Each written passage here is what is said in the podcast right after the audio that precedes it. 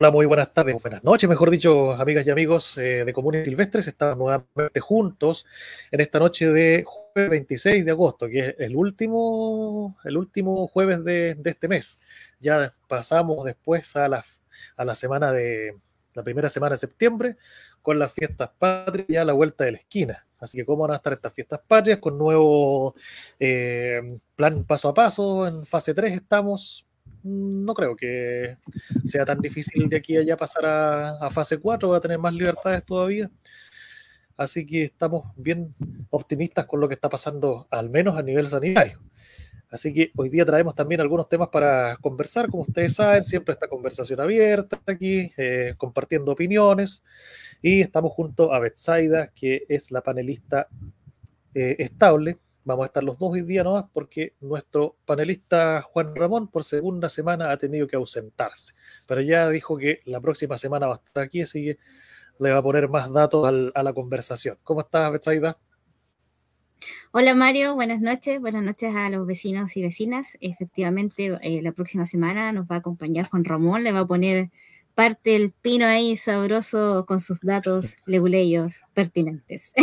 Pero nosotros tenemos también nuestras cositas, así que acompáñenos, tenemos otras cosas entretenidas que, contarles. Está, está movido el piso político, así que podemos pelar tranquilamente.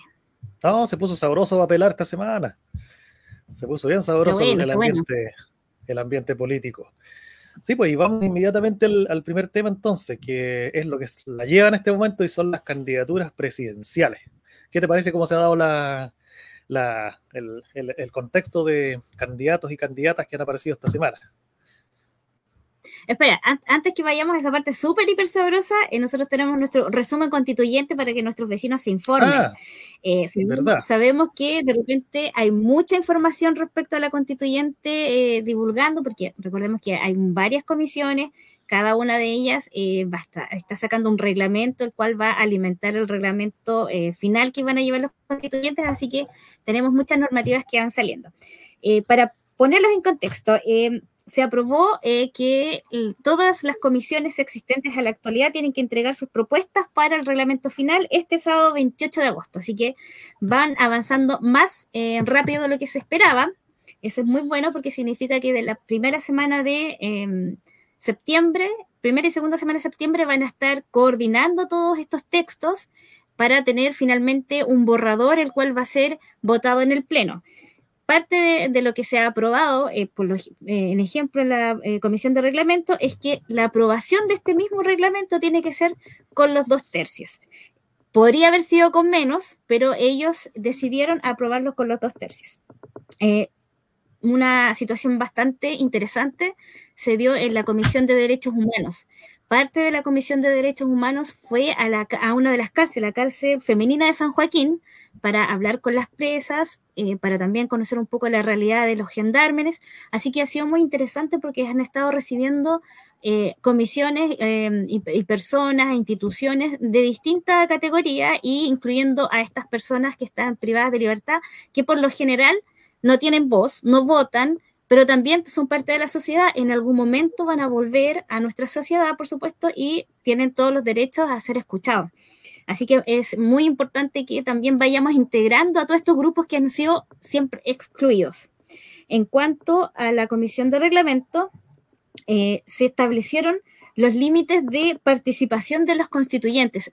Recuerda, Mario, que un, un momento en que se, cuestionaba qué pasaba, por ejemplo, si un constituyente eh, era dueño de algunos derechos de agua. ¿Qué pasaba cuando le tocara legislar sobre los, o, le tocara eh, defender temas de agua, de, cómo se va a hacer el tratamiento de las aguas?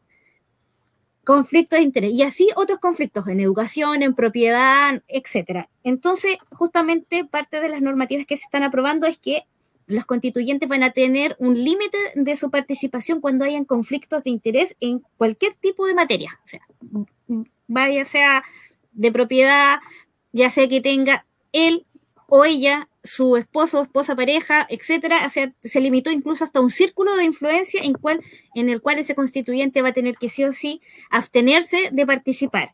Eso es muy importante porque era parte de las eh, situaciones que la ciudadanía estaba temiendo. También también eh, se consideraron que las abstenciones, que era otro punto importante, que durante la primera semana, las primeras votaciones de la constituyente, eh, mucha gente se empezó a cuestionar por qué se abstenían de, votar. Bueno, se, eh, se, decidió que las abstenciones no iban a contar como votos, por lo tanto no iban a ser rechazo. Eso también va cambiando ah. los quórum, va cambiando si son dos tercios, tres quintos. Eso, eso los constituyentes van a tener que tenerlo en cuenta una vez que decían votar. Si, si se abstienen, van a bajar los quórum. Así que ellos van a tener que ser más explícitos. el asunto es castigar la abstención. Exacto, o sea, si no quiere, si no, si no le interesó, no le gusta, que lo diga, pero que ese, ese tema de que no, eh, no estoy conforme, espero más diálogo, va a llegar un momento en que ya no se puede dialogar más y simplemente se tiene que votar si se aprueba o se rechaza. Y para ayudar en el fondo a que esa situación no se vuelva un elástico, yo creo que es muy importante este tipo de normas que se han aprobado. También, por ejemplo, contarles que la Comisión de Ética ya terminó su trabajo. Ellos hoy día finalizaron todas las audiencias, compilaron todo el material que, tuvieron. Ellos son parte de los que, por ejemplo, están dando esta eh, retroalimentación respecto a si qué pasa si alguno de los convencionales comienza a publicar eh, eh, noticias falsas. Como por ejemplo, en algún momento algunos convencionales anunciaron que se iban a aumentar el sueldo, que se habían aprobado el aumentar el sueldo, y eso es falso. Lo que se aprobó fue aumentar las comisiones. Los convencionales siguen teniendo la misma dieta que estableció el acuerdo del 15 de noviembre. Lo que se aumentó fue aquellos viáticos para que ellos puedan estar en, algunos lugares o porque puedan eh, contratar asesores que les puedan informar respecto a temas específicos. Recordemos que aquí nadie sabe todo. Independiente que sea algún constituyente específico eh, respecto, por ejemplo, al tema constitucional, ¿qué sabe Fernando Atria, por ejemplo, de agricultura? O qué sabe Fernando Atria respecto de salud, a menos de que alguien le informe. Entonces, necesitamos que todos nuestros constituyentes tengan información, tengan información de buena calidad, y eso se lo hace con los asesores que muchas veces son especialistas y por lo tanto también ameritan su propio sueldo. Eso también es parte de lo que, se habla en... Sí, además que, hay que recordar una vez más que los constituyentes no tienen la facultad para eh, ya sea para subirse o bajarse los sueldos. Eso está en manos de otro órgano que también es el, Congreso. Así que esa cosa de que los constituyentes hicieron una sesión para subirse los sueldos, eso no se sostiene de ninguna forma. Exacto. Recordemos que la semana pasada la Paulita nos enseñó que los constituyentes también tienen sus límites y los límites son el acuerdo del 15 de noviembre. En ese acuerdo se establecieron los plazos, se establecieron los quórum, se estableció la dieta que iba a recibir y todo eso se ha respetado hasta el momento y en hora buena que siga siendo así, así que para que nuestros vecinos sepan que todo está funcionando y que nuestros constituyentes están trabajando bastante y están avanzando mucho más rápido de lo que esperábamos. Así que tranquilidad, ahora van a empezar los temas más conflictivos, pero eh, entretenido que al mismo tiempo nos vayamos enterando de cómo va trabajando. Eh, también quisiera contarles que la Comisión de Participación Ciudadana y eh, donde están nuestro, nuestros convencionales Aurora Delgado y Felipe Mena, están levantando una propuesta de plebiscitos em, participativos que, que, se den previo al plebiscito final de salida. Esto todavía está en conversaciones, porque entenderemos que es muy complicado levantar un plebiscito.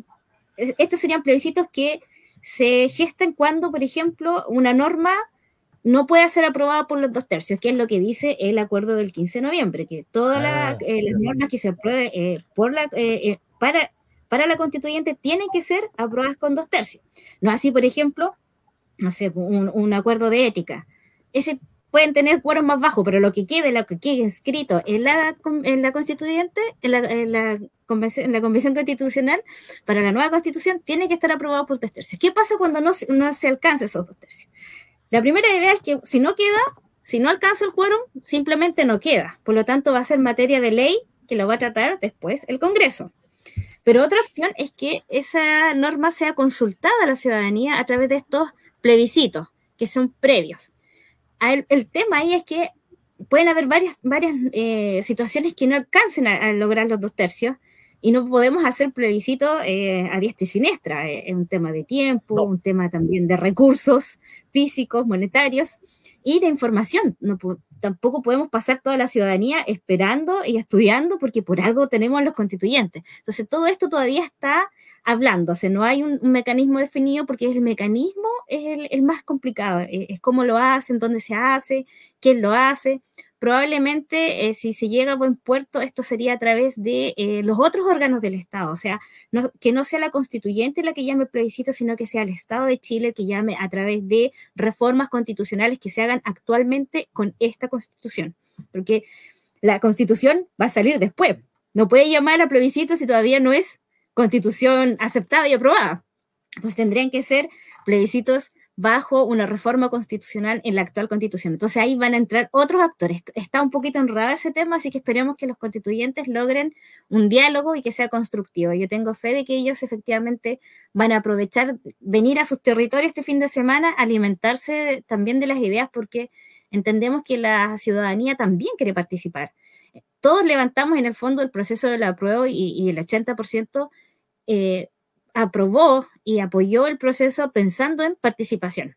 Ahora, participación también tenemos que ser realistas, no puede ser que estemos todos votando todas las normas, sería imposible.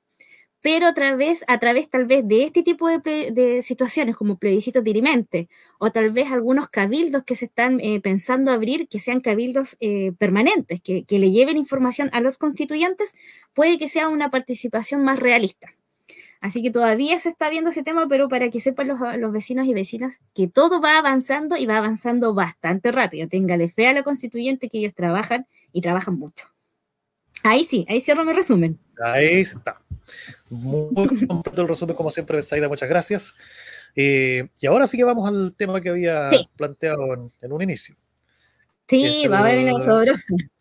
Sí. Resumen constituyente. Y ahora pasamos a los candidatos presidenciales. ¿Ya? Entonces, bueno, lo que ha pasado esta semana es bastante sabroso, como decíamos al, principio, porque eh, se eh, ejecutaron las inscripciones de los candidatos y candidatas ante el CERVEL. Y al principio fueron nueve las candidaturas que estaban, ¿no es cierto?, que iban a ir a la, papeleta, que estaban esperando siete de ellas, ¿no es cierto?, que se, les ratificara el, ante el CERVEL su, su, candidatura. Y de esos nueve es como la, la, canción de Yo tenía diez perritos, que se fueron cayendo de a uno. Eran nueve y hoy día ya se sabe que son siete. Así es. Partimos, sí, partimos eh, hablando, Mario, ¿te acuerdas que dijimos el más probable que, que, todos pensábamos que no iba a entrar, que no iba a alcanzar por los plazos, iba a ser Meo, que todavía tenía un tema legal ahí, un, tema de que si se, mantenía esa situación, probablemente no iba a poder eh, mantener su nombre.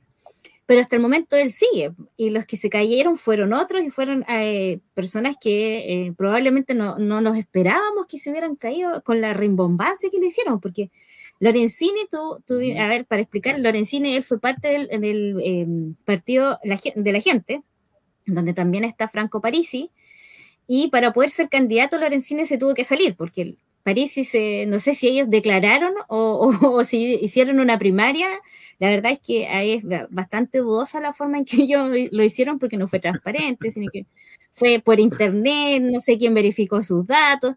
La cosa es que París se, se, declaró el candidato de la gente y Lorenzini se tuvo que salir del partido y levantar su candidatura a través de eh, solicitar firmas eh, vía digital a través de la clave única por el CERVEL. Logró la firma, él logró más de 33 mil firmas, por eso pudo eh, inscribir su candidatura, pero lo que no alcanzó es a tener el plazo suficiente fuera del partido. Entonces, para efectos prácticos, el, el CERVEL pide, si no me equivoco, estar nueve meses fuera del partido político, de un partido político, mínimo nueve meses.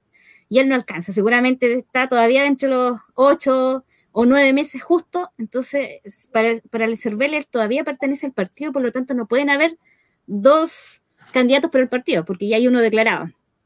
Y en el fondo, por un tema administrativo, Lorenzini quedó fuera. Pero el otro el otro sí que es con escándalo. Ahí, ahí sí que nada que decir. Pasó cualquier, cualquier límite. Se pasó como 20 pueblos. Sí. Y aquí, aquí en, la, imagen tenemos a los, dos candidatos que hoy día eh, cooperaron, les bajaron sus candidaturas.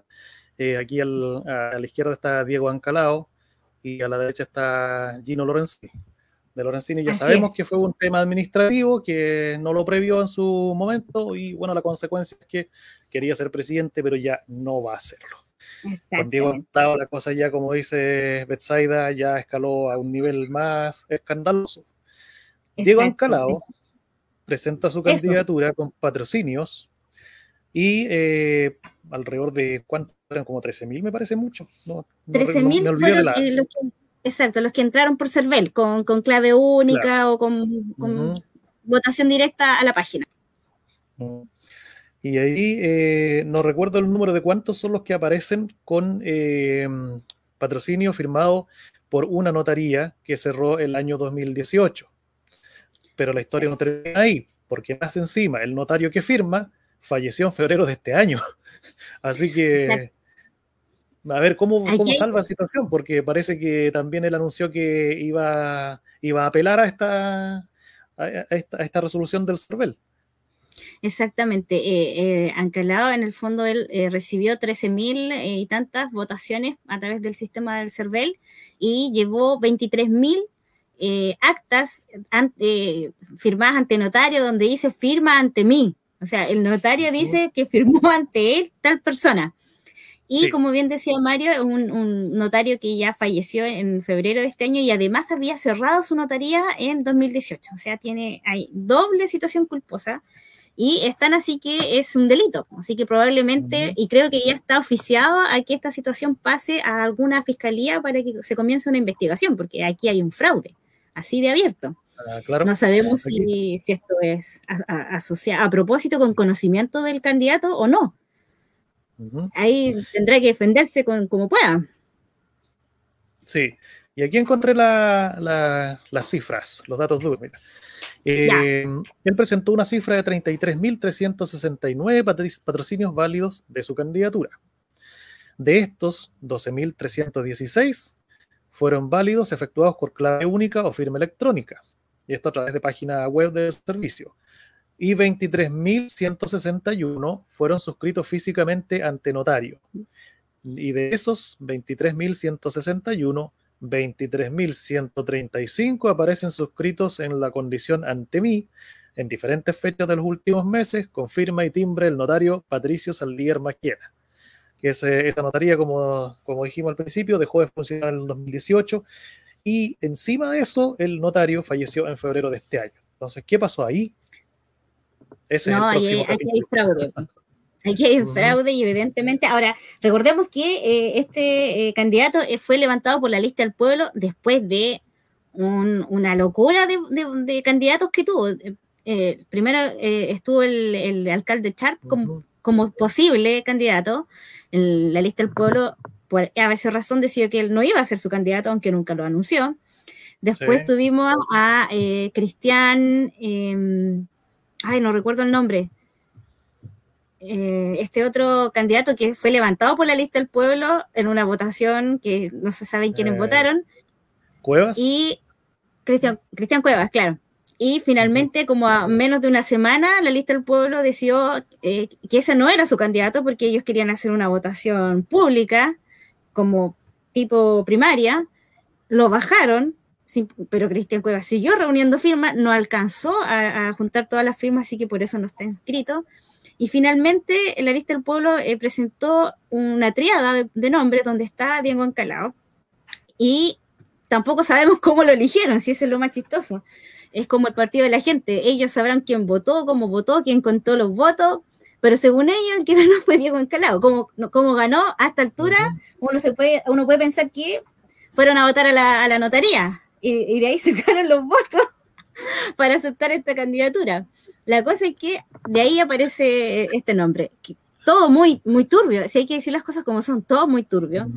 Y finalmente, evidentemente, era bastante difícil que con el plazo que tuvo la lista del pueblo para levantar este nombre, que habrá sido cuánto, dos, tres semanas, no creo que hayan podido levantar eh, eh, esa cantidad de firmas electrónicas suficiente. No sé si hay un, yo creo que hay bastante soberbia entre medio pensando que persona que ellos levantaran, la gente iba, iba a salir corriendo a, apoyar. O sea, también hay un poco de, soberbia a partir de la lista del pueblo y se ha notado también en, que muchos constituyentes han decidido apartarse de ello.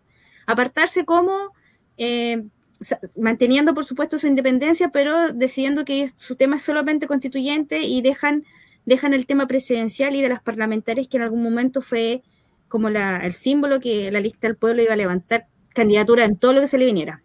No es tan sencillo, pues así aquí vemos, ni, ni Lorenzini con 33 mil firmas que efectivamente fueron válidas, lo pudo hacer, menos la lista del pueblo que lo hizo con, con todas estas cosas medias tránfugas y, veremos quién, claro, y veremos quién, quién es el, el responsable legal porque aquí no sabemos todavía cómo lo hizo, si lo, porque entendemos que esta candidatura, como no es parte de un partido político, se hace a, título personal. Porque la lista del pueblo es un movimiento, pero que no tiene representación jurídica. Ellos, ellos no son, que, yo sepa, a lo mejor estoy equivocada, pero que yo sepa, ellos no tienen representación jurídica, así que el, levantamiento de esta candidatura es a título personal, apoyada por personas naturales, pero la representación y, todo el tema recae sobre el candidato, así que vamos a ver si el candidato sabe quién está firmando por él. Vamos a ver. Vamos a ver, esto, como digo, esto todavía tiene que, porque como él anunció que iba a apelar, que sus abogados estaban viendo la situación, eh, se supone que van a haber más declaraciones en los próximos días, a qué va a derivar la situación, si va a llegar a tribunales, etc. Pero de que está sabroso el asunto, está sabroso. Así que vamos a ir viendo qué. Y vamos a ver las declaraciones de, de los también. Sí, no es de las pues, personas que se queden calladas tampoco. No, por supuesto, pero yo creo que él sabía esta realidad. Yo creo que él lo hizo porque no es una persona ignorante. Y si por algo él, junto con París, levantaron la empresa Felices y Borrado, y no, no creo que haya sido ignorante de los temas legales. Ahora, tal vez se la jugó porque, no sé, a, los políticos pesados en este país les han, les han pasado muchas cosas que al común y corriente simplemente no se las, no se las cobra la justicia. Hemos visto políticos salirse de, demandas judiciales por fraude al fisco, salir como si nada. Así que capaz que eh, Lorenzina haya pensado que por qué no, no, le pasaba lo mismo.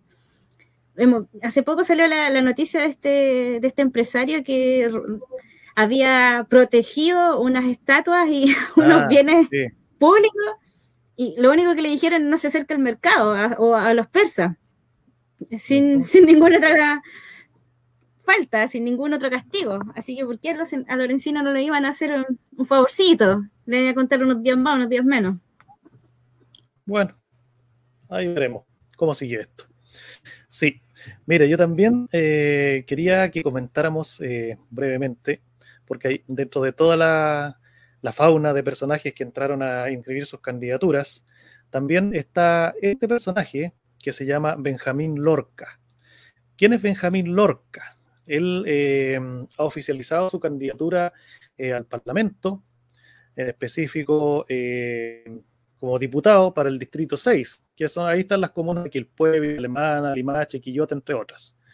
Pero ¿qué tiene de particular su candidatura? Que este caballero hace unos pocos meses atrás creó un pequeño torbellino que salpicó al gobierno. En realidad generó una pequeña cagadita y ahora va de candidato a, diputado por la UDI. Este caballero eh, con su familia fueron eh, invitados eh, por la Casa Blanca, supuestamente, para... Supuestamente, supuestamente claro, y, fueron a una actividad a Estados Unidos eh, me parece mucho que es una, mm, un organismo muy ligado al expresidente Donald Trump. Y bueno, el escándalo fue porque em, la, él salió, e, e, esta familia salió del país, fue en un viaje cuando las fronteras estaban cerradas. Y el asunto es que solamente se podía salir del país en situaciones muy puntuales, cuando son de carácter humanitario, cuando hay motivos esenciales de salud, cuando es por gestiones imprescindibles para el país o para irse a vivir al exterior. Solamente en esos cuatro eh, causales una persona puede, podía salir del país. No sé actualmente, hoy por hoy con la situación sanitaria que se ha mm. holgado un poco, cómo estará, pero en ese momento era así. Sin embargo, eh, él eh, adjuntó más documentación nomás a, la, a su solicitud, que había sido denegada en, un primer, en una primera instancia, pero después lo autorizaron igual. ¿Qué fue lo que pasó? Que vuelve con su hijo, una guaguita, contagiada con la variante Delta. Fue la tercera, el tercer caso de variante Delta en el país. Eh, la guaguita de este caballero. Pero, ¿qué fue lo que pasó? Que el gobierno había salido a, desmentir la, situación y dijo que el, caballero, que además es pastor evangélico, no había sido invitado por la Casa Blanca, como lo habían informado, que él había dicho la subsecretaría de salud en un primer momento, entonces había una situación de bastante, eh, eh, unas, declaraciones cruzadas ahí, claro, eh, declaraciones encontradas que no, no se sabía qué era lo que pasaba, finalmente tuvieron que reconocer que efectivamente este caballero era, eh, había salido bajo esas condiciones, eh, eh, que más encima iba como en una especie de representación de una comisión de, gobierno o algo así. Y tanto fue así que se descubrió también que es cuñado del jefe de gabinete del ministro del Interior, de Rodrigo Delgado. ¿Qué pasó? que el jefe de gabinete, el jefe de gabinete tuvo que presentar su renuncia a raíz de esto mismo. Así que bastante fue el, el, vendaval que creó. Y ahora está, claro, y ahora eh, saltó, ¿no es cierto? Todos recordaron el episodio eh, ahora cuando eh, oficializó que va de candidato a diputado. Así que vamos a ver justamente. cómo esto. Justamente eh, también el lunes se cerraron las inscripciones para los representantes y tenemos novedades, o por lo menos tenemos confirmaciones de quiénes son los representantes de nuestro distrito que también van a, reelección y que tenga entendido van todos a reelección, excepto Iván Flores, que salta de la Cámara de Diputados a ser em, candidato a la Cámara del Senado. Así que, pero por ejemplo, el senador Urresti, de Urresti también confirma que él va a repostularse, la senadora Bombaer también va a la repostulación, el, el diputado Berger y von Biolenbrock también, y ahora el, el, eh, diputado de la vaca también y el diputado Rosas también, pero por otra coalición. Él, se cambió, así que, pero en el fondo todos van a repostularse, así que tenemos es una competencia interesante para nuestra eh, región. Tenemos algunos nombres, esto, esto tenemos que eh, confirmar que es el, el día 2 de septiembre el CERVEL confirma las candidaturas que están aceptadas, porque tiene que ser el mismo proceso que con los presidenciales, en el fondo confirmar que cumplieron con, con los antecedentes, que cumplen las reglas, aquellos que tuvieron que firmar, eh, juntar firma, validarla. Y el, 4 de septiembre es cuando el CERVEL va a emitir eh, la información oficial de aquellas candidaturas que son aceptadas o rechazadas eh, de los que se presentó. Entonces tenemos nombres también de algunos vecinos de nuestra comuna que dan como candidatos a algunos eh, puestos de representantes.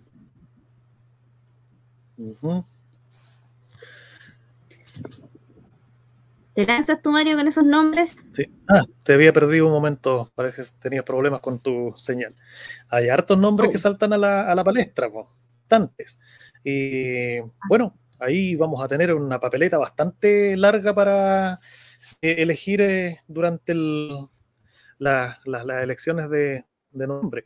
Así que ya tenemos presidenciales, tenemos parlamentarios, vamos a tener también consejeros regionales, y son tres. Así es tres papeles en la que va a haber que tener en la mano y saber elegir. Cuatro. A ver qué pasa. o sea, cuatro, cuatro votos. diputado, senador, core y ah, presidente. Claro. Diputados, senadores, sí. Parlamentarios van este divididos en diputados y senadores. Sí. Exacto. En, este caso, por ejemplo, algunos medios eh, de la zona han eh, sacado a circulación algunos nombres de algunos vecinos que, por ejemplo, ya se están, que han levantado su candidatura. Estos son eh, preliminares. Recordemos que esto todavía el server tiene que confirmar su, postulación. Pero, por ejemplo, para ir, poniendo algunos nombres en la mesa, tenemos que por el, el apruebo, o sea, por el Pacto Unidad Constituyente de nuestra comuna estaría presentándose eh, Sarita Jaramillo como candidata a Core por la provincia del Ranco. Y también, según algunos entredichos, eh, estaría el candidato José Alvarado presentándose también como core em, por la provincia del Ranco por el partido DC, Democracia Cristiana. Por el Chile Podemos Más, eh, y específicamente por la UDI, estaría presentándose Beatriz Santillanca como también em, candidata a core por la provincia del Ranco. Exacto.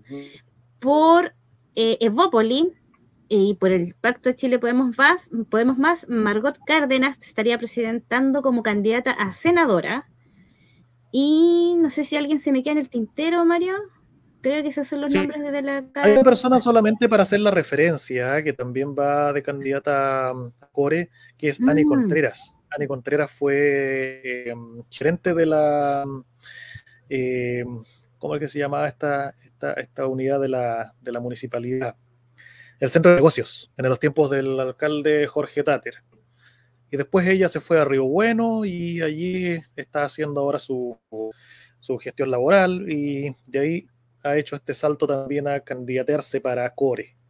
Así que hay conocidos futroninos que, que están eh, también postulando.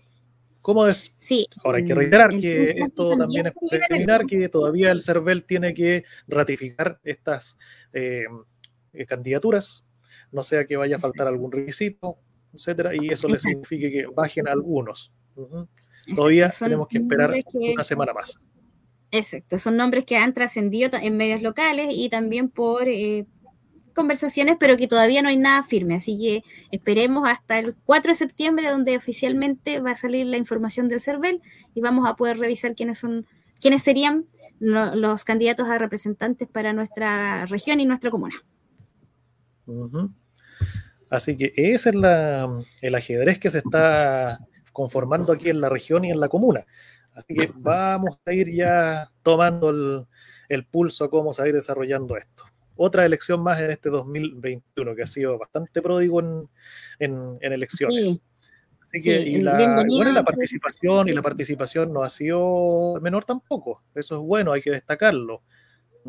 Exacto. Sí, es bueno que participemos, invitamos a todos los vecinos y vecinas a participar. Eh, nuestros representantes eh, efectivamente en algún momento tienen que tocar eh, a pesar del proceso constituyente, ellos van a ser finalmente quienes aterricen las ideas generales que tenga la constituyente, la nueva constitución, y la aterricen en leyes que finalmente se transformen en los cambios que todos esperamos.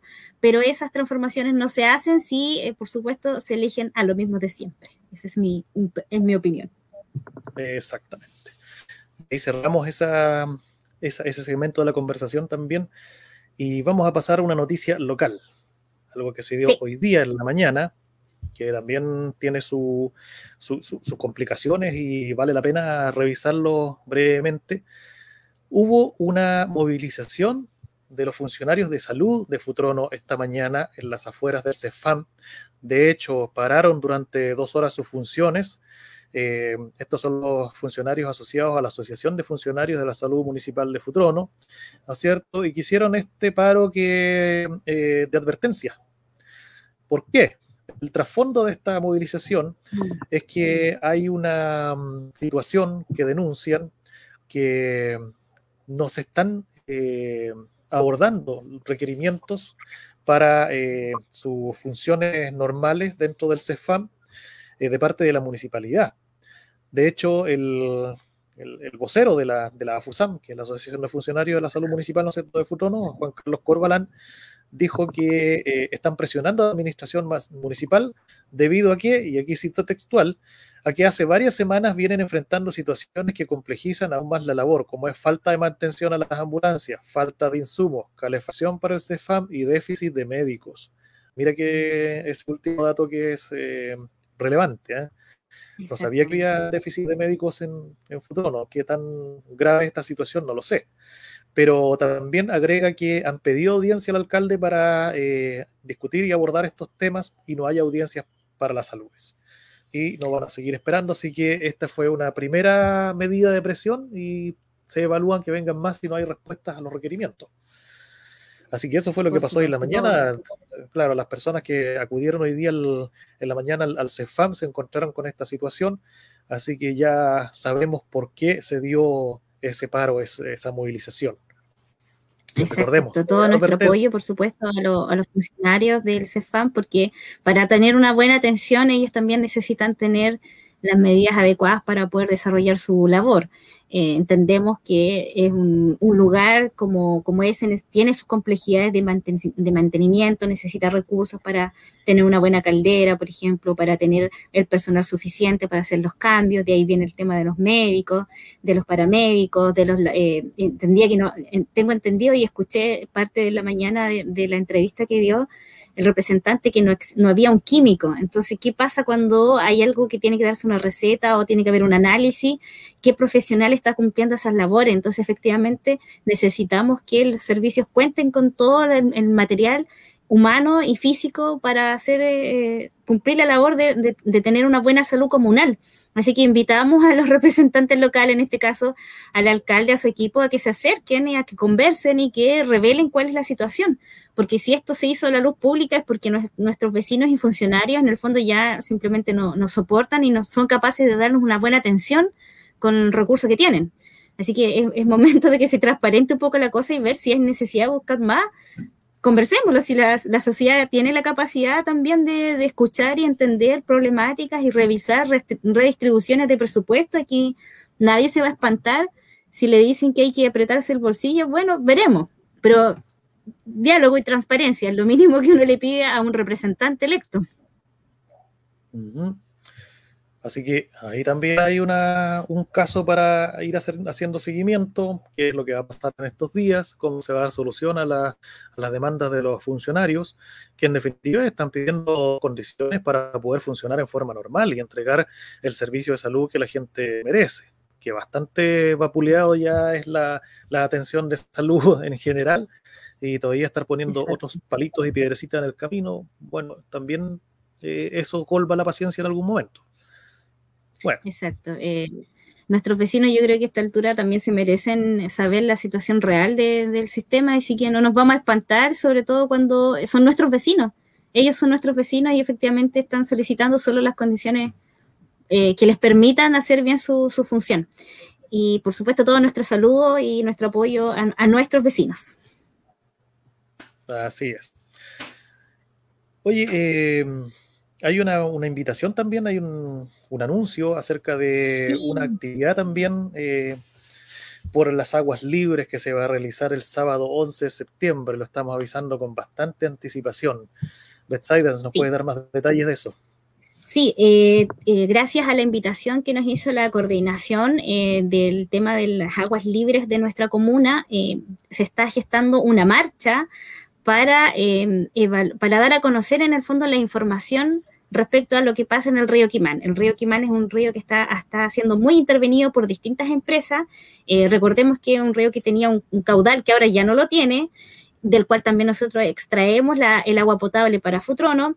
Por lo tanto, es un, eh, no es un elemento que no sea ajeno, es un elemento que para nosotros es muy relevante y eh, estamos muchas asociaciones también, sobre todo aquellas comunidades mapuches que están muy interesadas con el tema de las aguas, porque es parte de su cultura y de su eh, tema ancestral, eh, nos están invitando a participar, a conocer y a participar de esta marcha el día sábado 11 a las 10 de la mañana. Se va a iniciar la marcha desde el río eh, Quimán hasta la Plaza Futrono, así que vaya preparado, lleve su botellita de agua. No es una caminata tan larga, a los que les gusta hacer trekking, no es nada, es interesante va a ser eh, como, como deporte ya es bueno, así que sobre todo en comunidad es mucho mejor. Los invitamos a participar durante la semana, también vamos a estar, se van a estar entregando informaciones, ya va a estar empezando a circular también videos donde invitan a participar de esta actividad y eh, así que dejar eh, la invitación abierta. Nosotros como Comunes Silvestres vamos a estar ahí también participando, por supuesto.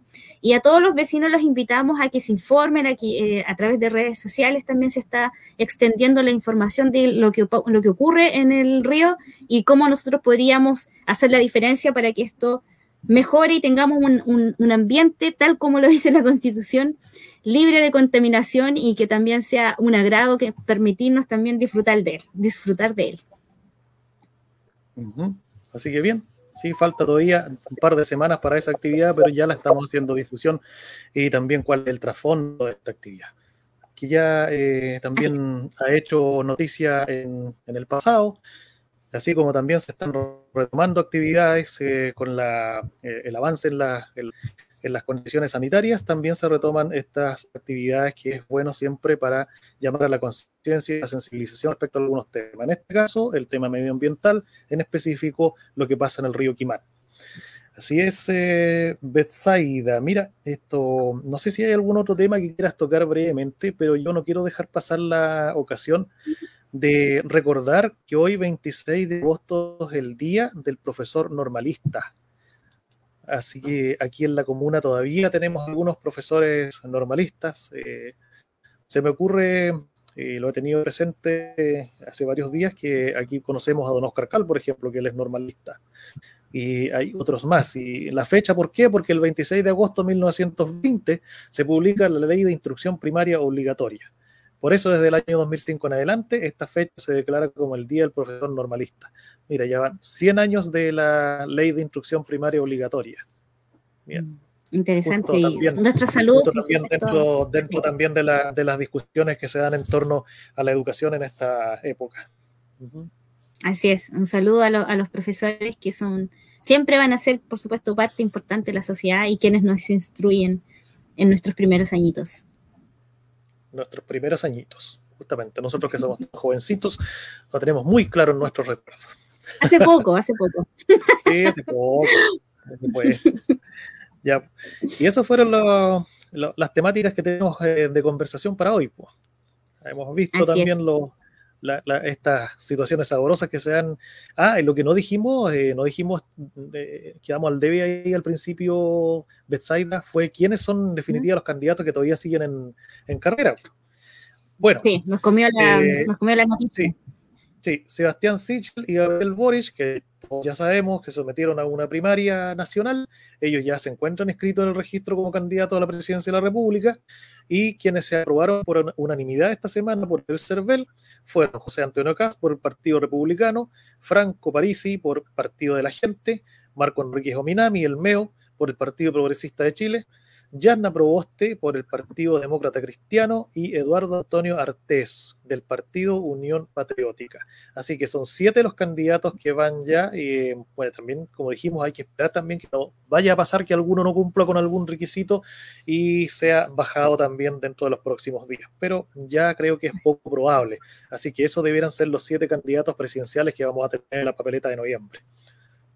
Sí, a estar atentos vecinos porque se vienen novedades también como programa Común y Silvestre queremos también eh, extender la invitación a los representantes de nuestra región y nuestra provincia a exponer sus ideas, así que prontamente también le estaremos comunicando ahí de, nuevas noticias y novedades. Así es, pues, estamos llegando ya al final de Comunes y Silvestres en esta entrega de jueves 26 de agosto, como dijimos, el último jueves de agosto para pasar después a septiembre, ya con un ambiente más 18. Nos vamos a ver la próxima semana y vamos a eh, hacer una aclaración, sí, porque nos están reclamando por interno mm. aquí que estamos bloqueando eh, Gabriel, nuestro fiel seguidor, nos está diciendo que somos unos sordos, que estamos intentando evitar que los comentarios eh, contrarios eh, sean publicados. No, Gabriel, aquí no bloqueamos a nadie. Lo que no sabemos, no sabríamos ni cómo hacerlo. Además, además, pues aquí quien nos quiere ver, quien nos quiere escuchar, bienvenido, y si no nos quieren ver y nos quieren escuchar, bien también. Pues. Si para eso tenemos libre expresión. Lo que pasó hoy día fue que tuvimos un problema con la plataforma y la plataforma nos cerró temporalmente la, una de, las, de las cuentas, no porque haya alguna falta, sino porque las condiciones del, de uso así lo requerían. Y como nos dimos cuenta cuando ya estábamos por empezar el programa, no teníamos tiempo de llenar el formulario que nos estaban poniendo ahí, así que la situación va a ser subsanada ya en el próximo programa y vas a poder aportar y opinar y escribir todo lo que quieras, así que no te preocupes. Así que esa situación anómala nos ocurrido hoy día, pero no estamos aquí para bloquear a nadie. No, no, no, todos los comentarios y eh, expuestos, por supuesto, en, el marco del respeto, son bienvenidos porque la sociedad tiene que dialogar. Así que le reiteramos que ni siquiera sabríamos cómo, cómo bloquear, así, a ese nivel. no se preocupe porque no sabemos ni cómo bloquear ni cómo desbloquear, pero vamos a, vamos a volver a la plataforma anterior de todas maneras. Ya pues, con eso cerramos entonces nuestro Comunes y Silvestres del día de hoy. Nos estaremos viendo la próxima semana. Que tengan un buen fin de mes, un buen fin de semana. Nos encontramos nuevamente. Que estén muy bien. Chao. Exactamente. Chao.